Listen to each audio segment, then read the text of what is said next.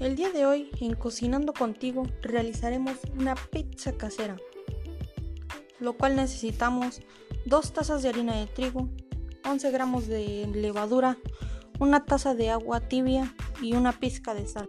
En la decoración puedes usar el ingrediente tu ingrediente favorito. Esta vez la realizaremos de dos sabores, que es de jamón y salchichas.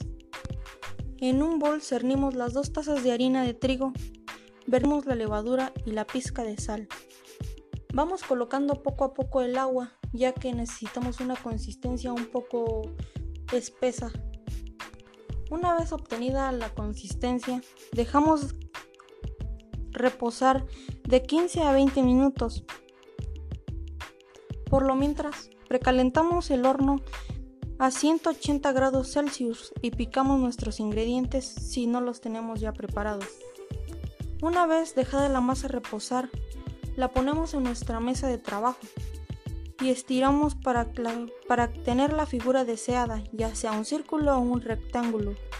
Una, una vez hecho este paso, la colocamos en nuestra charola y vertimos la salsa de tomate por toda la, la charola.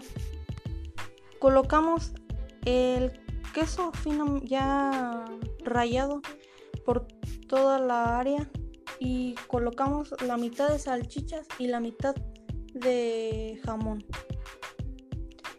Una vez ya tenida nuestra preparación, la metemos al horno durante 20 minutos. Y listo, ya tenemos nuestra gran pizza casera. Nada más que una rica pizza casera. Nos vemos, hasta la próxima.